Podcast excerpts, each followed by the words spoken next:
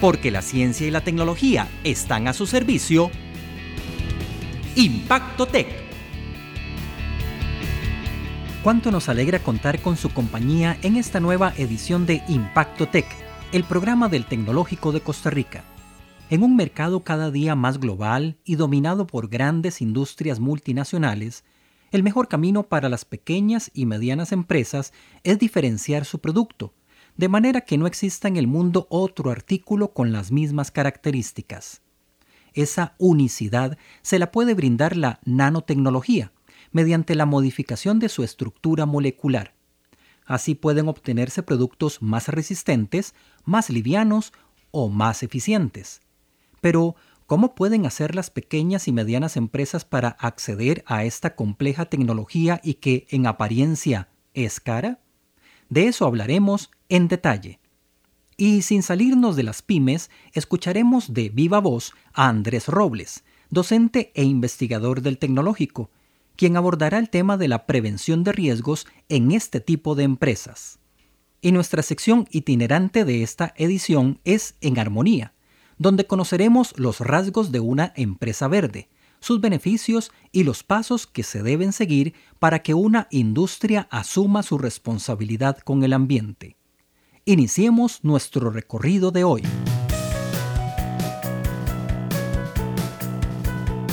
Porque no hay nada mejor que conocer las cosas en detalle.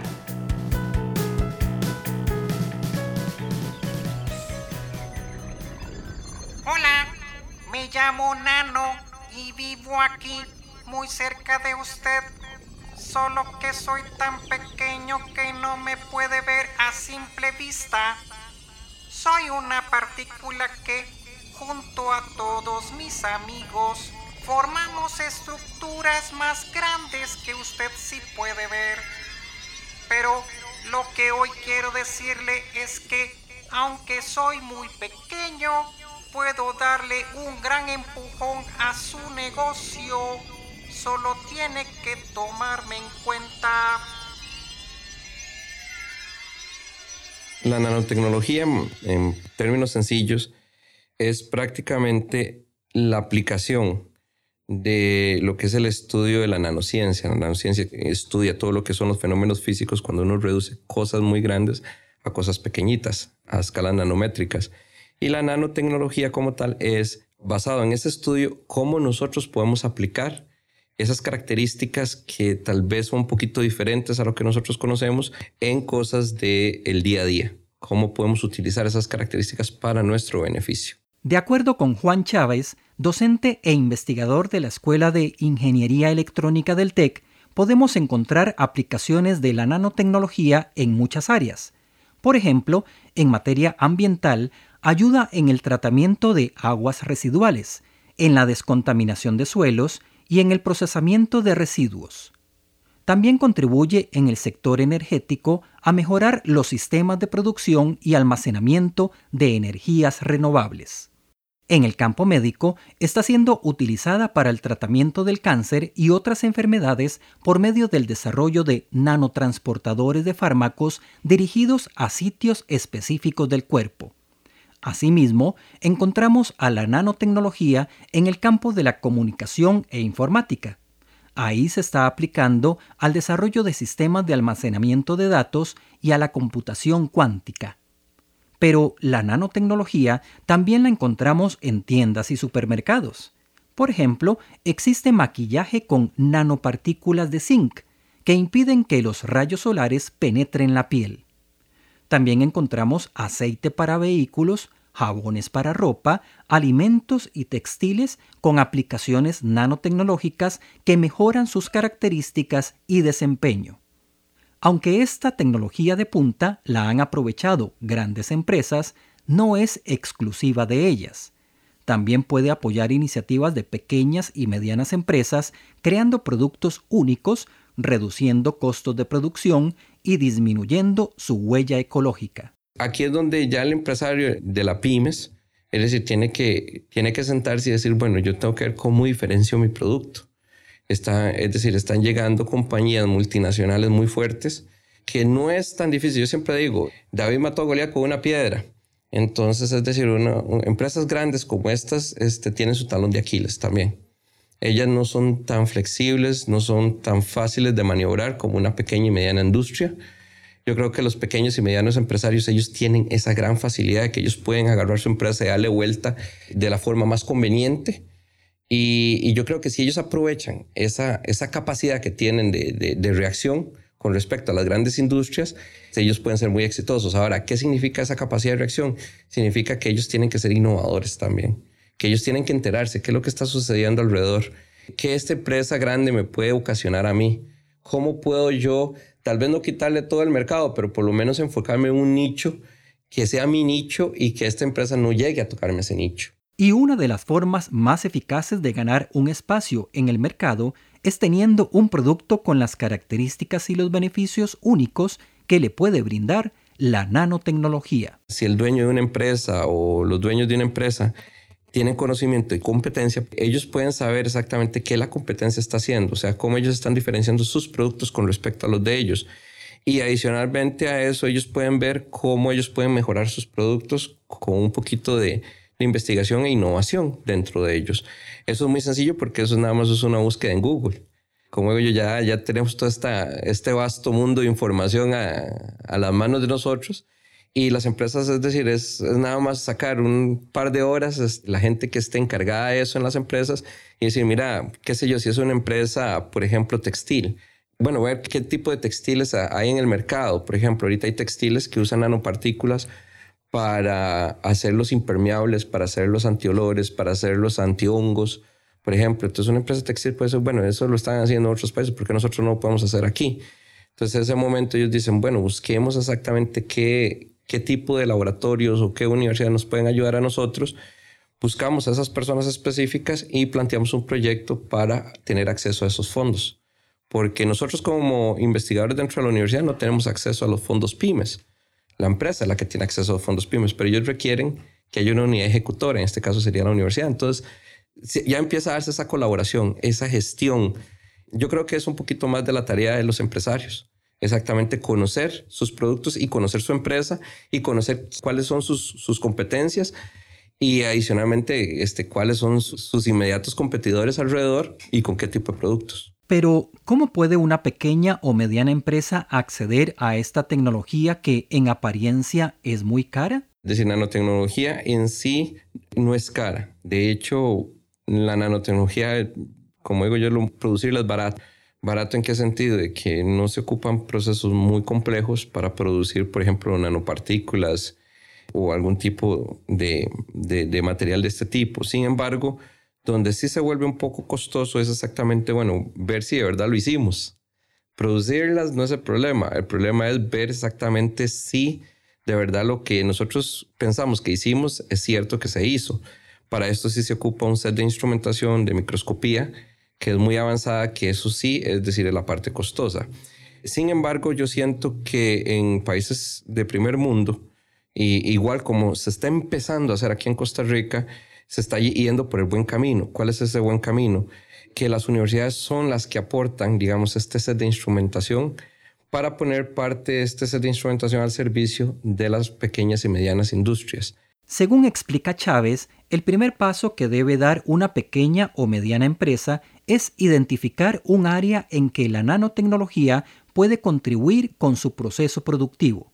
Luego puede acercarse al Centro de Vinculación del Tecnológico de Costa Rica para la valoración y el desarrollo del proyecto en los laboratorios del TEC. Para darles más o menos un ejemplo más claro y conciso, con el proyecto este que tenemos se inició de esa forma. De hecho, quien, quien hizo el primer contacto fue el CONICIT, ellos fueron los que contactaron al centro de vinculación, el centro de vinculación nos contactó a nosotros, el empresario se contactó con el CONICIT, empezamos a hacer las reuniones y aquí es donde nosotros, ya, pero ya esto es una filosofía muy nuestra del laboratorio, nosotros hacemos lo que llamamos pruebas de concepto. Nosotros tratamos de hacer una prueba de concepto. Esa prueba de concepto, generalmente a veces el empresario la financia, no es nada muy costoso o a veces tal vez nosotros si podemos hacerlo, lo hacemos nosotros para ver si de verdad es viable lo que el empresario está solicitando. Si nosotros en esa prueba de concepto pues fue viable, Entonces ya nosotros le damos algo más específico al empresario y decir, bueno, yo creo que ahora sí podemos ya empezar a seguir en el siguiente paso, que sería ya buscarle el financiamiento al proyecto. Este financiamiento puede provenir de fondos ProPymes del Ministerio de Ciencia, Tecnología y Telecomunicaciones, MISIT, o bien de organismos que aportan capital semilla para emprendimientos de su interés. Toda la información del Centro de Vinculación del Tecnológico y de los fondos ProPymes del MISIT puede encontrarla en los sitios web de ambas instituciones. No pierda de vista los pequeños detalles en su negocio. La nanotecnología puede ayudarle a tener un producto único en el mercado y a que su pequeña o mediana empresa no se quede atrás. Pero sí yo siento que el proceso más exitoso que se puede dar es cuando el empresario conoce su necesidad en particular la discute con funcionarios de la universidad para ver en conjunto cómo llega a una solución. Una vez que esa solución llega, ya llega a cubrir una necesidad de mercado y es un producto que obviamente pues, va a tener mucha aceptación este, a nivel comercial. Así como la nanotecnología puede contribuir al éxito de una pequeña o mediana industria, la prevención de riesgos laborales en estas empresas es de vital importancia para que la productividad no se vea afectada y para garantizar la salud de todos los colaboradores. Lejos de verla como un gasto, hay que entenderla como una inversión. Porque a los protagonistas es importante escucharlos de viva voz. Los accidentes laborales no hacen distinción entre grandes, medianas o pequeñas empresas.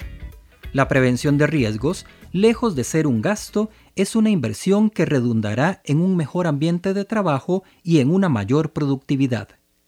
Andrés Robles, docente e investigador de la Escuela de Ingeniería en Seguridad Laboral e Higiene Ambiental del TEC, nos habla sobre la importancia de adoptar una buena política preventiva de riesgos del trabajo en las pequeñas y medianas empresas, no esperando a que sucedan los accidentes, sino combatiendo los riesgos desde su origen.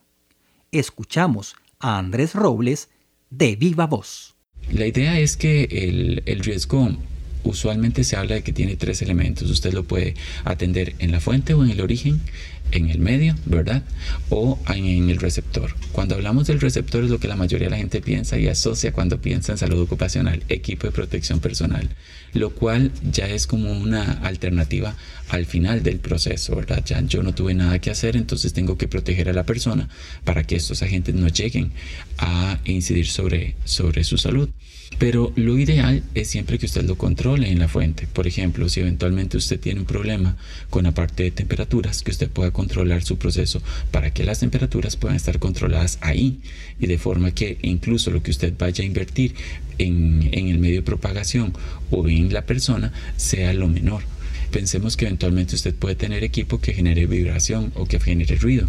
Lo más importante es que usted lo pueda controlar en el lugar, en la fuente donde se está generando ese ruido o esa vibración, de manera que después usted no tenga un problema de contaminación acústica interno con la exposición de sus trabajadores a ruido o no tenga un problema de contaminación acústica externo por demandas o por quejas de los vecinos, ¿verdad? Para lo que sería el control de ese agente en particular. El principio fundamental, diría yo, tiene que ser trabajar en prevención.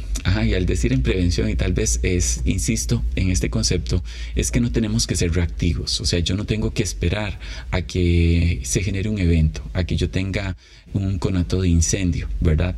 En mis instalaciones, o a que yo tenga una fuga para poderme dar cuenta que hay un problema.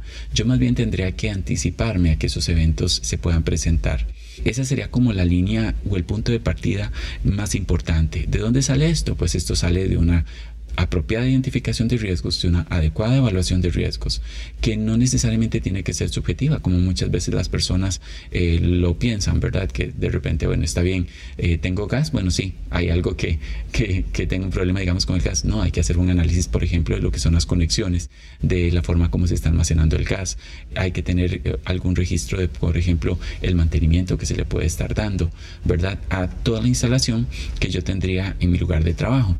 Entonces, yo diría que la raíz es básicamente eso, enfocarse a lo que tendría que ser la prevención y después de ahí entonces todo el resto de las actividades que podríamos tener, que van desde lo que podrían ser arreglos menores, digamos, o modificaciones pequeñas, hasta modificaciones un poco más grandes, digamos, para aquellos precios que son más complejos y que tienen que ver no solo la parte interna de las instalaciones de trabajo, sino también hasta la parte externa, ¿verdad? Porque eventualmente yo tengo que visualizar que mi negocio no solo me está impactando la cantidad de gente que yo tengo a lo interno, sino que eventualmente alguna condición que salga de control va a impactar el resto. Entonces, o las áreas que yo tengo aledañas. Más aún cuando en, por ejemplo, en negocios pequeños, usted puede tener a su familia, como lo mencionábamos este, hace un rato, este, porque usted está desarrollando su actividad económica en su, en su casa o en la parte de atrás de su casa o en lo que era la cochera, ¿verdad? De su casa. Entonces, ese tipo de cosas hay que tenerlas, digamos, muy presentes, más que todo por lo que tendría que estar en juego. También porque generalmente este tipo de actividades, el capital que se tiene es un capital reducido. Entonces, tener, digamos, exponerse y a perder todo lo que usted ha invertido sería un riesgo muy alto. Entonces, más que todo, yo creo que, que tendríamos que pensar en la parte de prevención, pero prevención visto desde una adecuada identificación y una apropiada evaluación de esos riesgos. Eso lo va a llevar a usted a tener una priorización apropiada, ¿verdad? ¿A qué me refiero con una priorización? Bueno, no tiene usted que llegar y decir yo tengo que trabajar en todos los riesgos, o sea, sí, pero el plan, precisamente la idea del plan es que entonces usted pueda decir, bueno, ¿cuáles son los riesgos que más problemas me están generando o que me podrían generar? Y a partir de ahí entonces hace una jerarquía y empieza a, a definir cuánto puedo estar invirtiendo en cada una de estas cosas o en cada uno de estos rubros, hasta llegar a un plan, digamos, que ya más bien es como de mantenimiento, de seguimiento de las actividades. Por ejemplo, si usted tiene una actividad en la cual la parte postural es comprometida, por ejemplo, pensemos en un taller o pensemos en un taller de costura, un taller mecánico, un taller de costura, la parte postural siempre va a estar comprometida, ¿verdad? La parte eh, musculoesquelética de las personas. Entonces, ¿qué es lo que se tiene que hacer? Bueno, establecer mecanismos lo que realmente le permitan sea disminuir, ¿verdad? Ese riesgo, de forma que se pueda compensar a la salud de las personas. ¿A qué me refiero específicamente? Pensemos en un muchacho que tal vez tenga una iniciativa de que sea su taller mecánico. Entonces sí, de repente tiene que meterse abajo de los carros, tiene que estar encima de los carros, ¿verdad? Este, tiene que adoptar posturas incómodas. Entonces es la forma como se le podría establecer a esta, a esta persona con recomendaciones muy sencillas que no le quiten un minuto, más de un minuto, dos minutos de su puesto de trabajo, cómo estirarse, cómo eh, mejorar, digamos, la salud, la postura de, de su columna vertebral, cómo eh, relajar la tensión en los músculos, de forma que la persona no tiene que estar sacando media hora, 20 minutos, 15 minutos que sabemos que son valiosos porque puede ser el tiempo que, que va a tardar atendiendo un cliente, pero que sí sabemos que estas iniciativas pequeñitas en un periodo de tiempo específico, que puede ser toda la jornada, van a disminuir la tensión y la fatiga en los músculos y que eso a final de cuentas va a tener una incidencia directa en lo que sería el rendimiento de la persona. Entonces es por eso que le digo que es, eh, depende de, la forma como, como usted lo vaya a ver. Ese tipo de cosas o ese tipo de iniciativas es a lo que me refiero con controles y con seguimiento. De manera que entonces la persona no lo está viendo solo como un gasto, no estoy viendo, digamos, ah, bueno, sí, ahora tengo que sacar a los dos muchachos que tengo para que hagan unos estiramientos, este, sino que va a ser algo que se vuelve parte del proceso de trabajo, parte de la rutina y que las personas incluso lo, lo asimilan hasta mejor.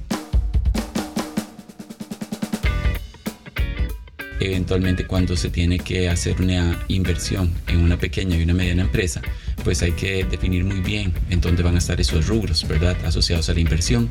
Y desgraciadamente la realidad nos dice que precisamente aquellos aspectos asociados a seguridad, salud y ambiente no necesariamente son en los cuales eh, nos enfocamos prioritariamente. Nos vamos más por los aspectos netamente de proceso o de, del producto que voy a generar, pero veo como un adicional estos elementos, cuando en realidad no, no debería ser así, más bien debería ser integrado. En el caso de las empresas grandes, pues generalmente lo que tienen son lineamientos ya más amplios o porque hay requisitos contractuales de por medio o porque hay lineamientos de casa matriz. Algo que las empresas pequeñas o medianas, incluso aquellas que eventualmente quieren evolucionar y crecer un poquito más, tienen que irlo asumiendo, digamos, como en el camino. Eh, por eso es que es importante visualizarlo para este tipo de organización, para que ojalá desde el inicio, desde la formulación, desde la creación del proyecto, se pueda ver todo aquello relativo a la seguridad, salud y ambiente en el lugar de trabajo. La prevención de riesgos laborales es parte de la responsabilidad social que toda empresa debe asumir de la mano con un compromiso ambiental constante y creciente, no producto de una moda, sino de la convicción de que es el mejor camino para la preservación de todas las formas de vida en el planeta.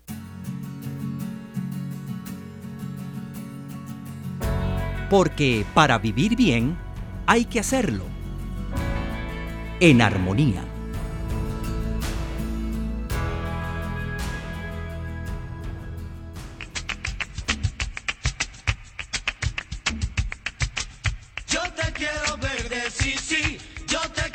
Cuando Federico García Lorca compuso su romance sonámbulo, que empieza diciendo Verde que te quiero verde, nunca se imaginó que sus palabras tendrían una nueva interpretación casi 100 años después porque cada vez son más los consumidores que demandan productos amigables con el ambiente y que sus fabricantes sean empresas verdes.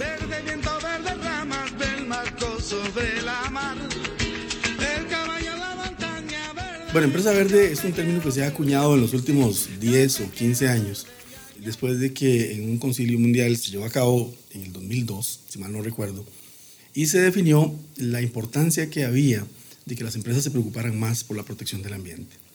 También se sentaron las bases de cómo debería ser ese comportamiento y se dieron algunos lineamientos que las empresas, sobre todo las grandes, han adoptado para tratar de acoplarse a ese, a ese concepto de ser empresa verde. Es una metodología ecoambiental que de alguna forma le permite a las empresas mejorar en dos caminos. Uno, en la protección del ambiente, que es el objetivo principal, y otro, en la reducción de sus costos de operación. William Haubert es docente de la Escuela de Administración de Empresas e investigador en el Centro de Investigación en Administración, Economía y Gestión Tecnológica del TEC. Él señala varias características que distinguen a las empresas verdes. Una de ellas está relacionada con la utilización de fuentes limpias de energía y su aprovechamiento racional, evitando los desperdicios. Otra característica de las empresas ecoamigables es la elaboración de una estrategia de compras que garantice el menor impacto en el entorno. En la práctica, esto se traduce en adquirir bienes y servicios de proveedores que también demuestren su compromiso ambiental.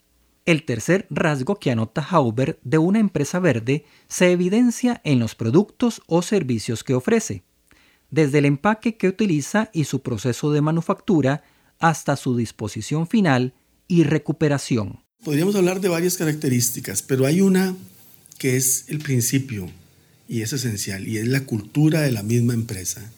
En una empresa verde, todos los individuos que participan en la empresa tienen que estar convencidos de que realmente eso es lo que tienen que hacer. Y hacerlo bien es bueno para la empresa y para el país y para el mundo y para la comunidad y para todos los públicos interesados de la organización. Si esa cultura no se desarrolla dentro de la empresa, va a ser muy difícil poder implementar proyectos de este tipo.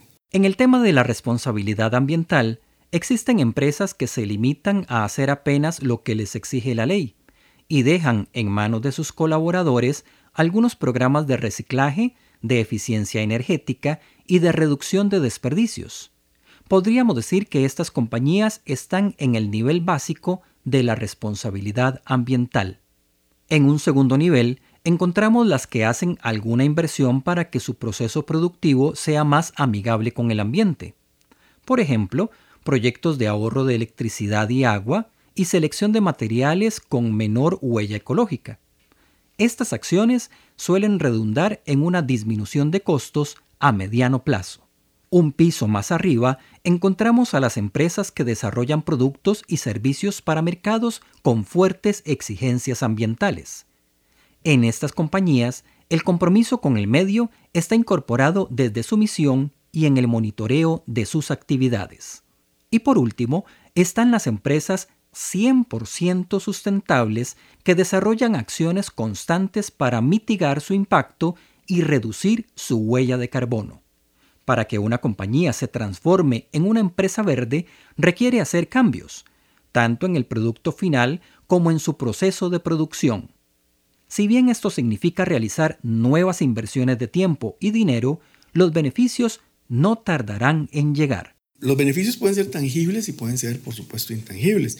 Los tangibles tienen que ver con la disminución de sus costos, por supuesto, de operación, el, mejoramiento de sus procesos, una mayor productividad, ¿sí? volúmenes de producción mucho mejores, una mejor calidad de producto.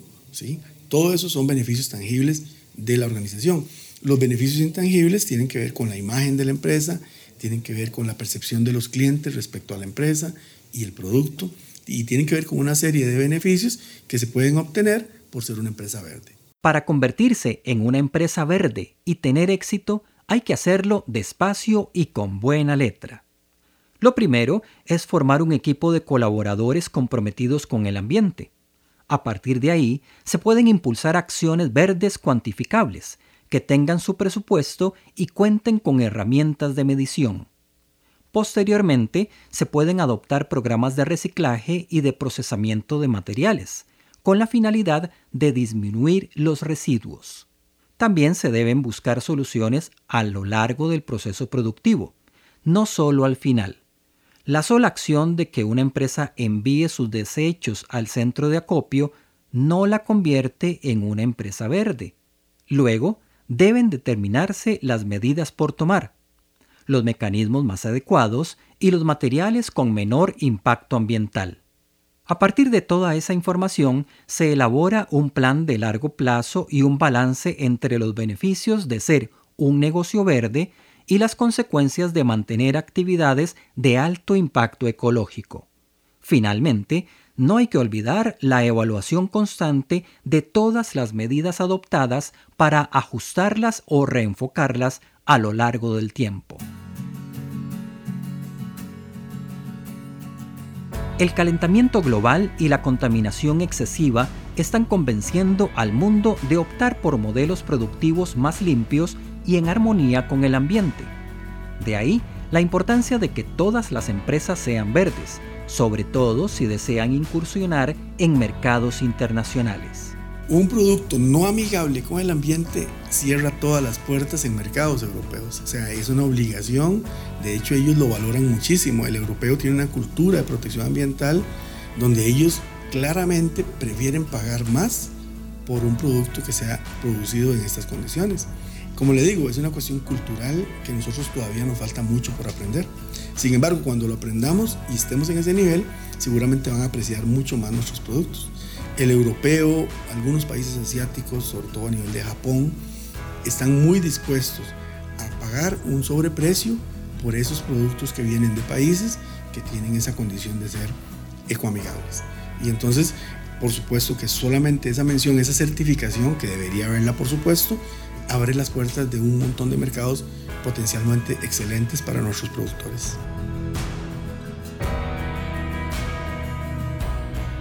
Equilibrio. Esa podría ser una buena palabra para resumir esta edición de Impacto Tech, porque una pequeña y mediana empresa debe cuidar todos los detalles de su quehacer. Por un lado, debe procurar la diferenciación de sus productos mediante la alta tecnología para garantizar su competitividad en el mercado pero a la vez debe velar por la salud ocupacional de sus colaboradores mediante una adecuada política de prevención de riesgos laborales y asumir un permanente compromiso ambiental.